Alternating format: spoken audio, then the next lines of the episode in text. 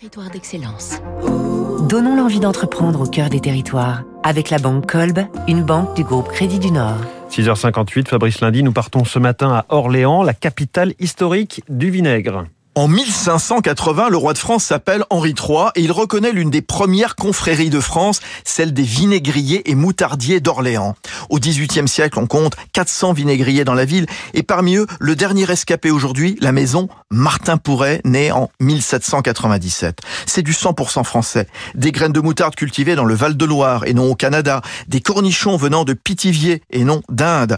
Quant au vin, ils proviennent des meilleurs cépages en France. La transformation en vinaigre se fait lentement en trois semaines, naturellement avant un vieillissement un an en fût de chêne. Les Français se passionnent de plus en plus pour les vinaigres aromatisés. La PME orléanaise, qui vend aussi bien au Ritz, à l'Elysée, en épicerie fine ou chez Monoprix, ne cesse donc d'imaginer de nouvelles recettes sur son segment premium. Échalotes, espelettes, thé noir, agrumes, cidre. Et ce n'est pas fini. Exemple, un ketchup sorti il y a quelques mois.